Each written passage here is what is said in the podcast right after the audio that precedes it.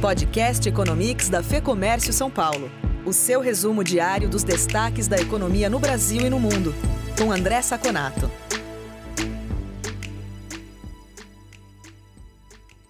O dia hoje foi majoritariamente positivo. Na Ásia, logo de manhã, quase todas as bolsas fecharam no positivo, excetuando o Japão, que continua com problemas nas suas ações. Inclusive, teve a sua nota de risco rebaixada de perspectiva estável para negativa pela agência de risco Fitch. Na Europa, sem muitos dados relevantes, todos esperavam o que o Banco Central americano ia falar no final da tarde. Como as bolsas fecharam antes, algumas fecharam no positivo, outras no negativo. Não tivemos uma direção única. Nos Estados Unidos, os dados vieram muito bons.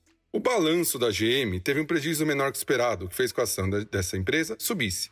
A Boeing, embora tivesse um resultado pior do que esperado, mostrou um plano de recuperação muito detalhado, o que animou os investidores. Além disso, a venda de bens imóveis pendentes subiu 16,6% contra a expectativa de apenas 12%. Os dados foram positivos. No lado negativo, algum ruído. Tanto o secretário de Tesouro Steve Mnuchin disse que existe poucas possibilidades de um acordo entre republicanos e democratas para o pacote fiscal no curto prazo, quanto o secretário para assuntos comerciais, Peter Navarro, voltou a atacar a China fortemente, o que causou um pouquinho de ruído.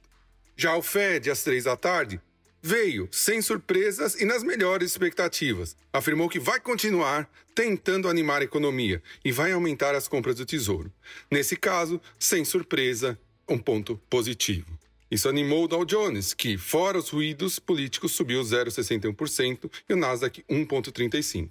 Teríamos até campo para subir mais, mas os ruídos não permitiram. Aqui no Brasil, o ótimo balanço da CSN, a confiança industrial da FGV subindo, nas, tendo a sua maior alta de todos os tempos, subindo 89,8 pontos. E a Câmara aprovando a urgência na lei do gás, turbinaram os efeitos externos. A bolsa subiu 1,44% a 105.605 pontos. E o dólar deu uma pequena subida, como com quase todos os outros emergentes e próximo da fechamento de contratos da Pitax, 0,51% a R$ 5,18. Por hoje é só. Até o próximo Economia.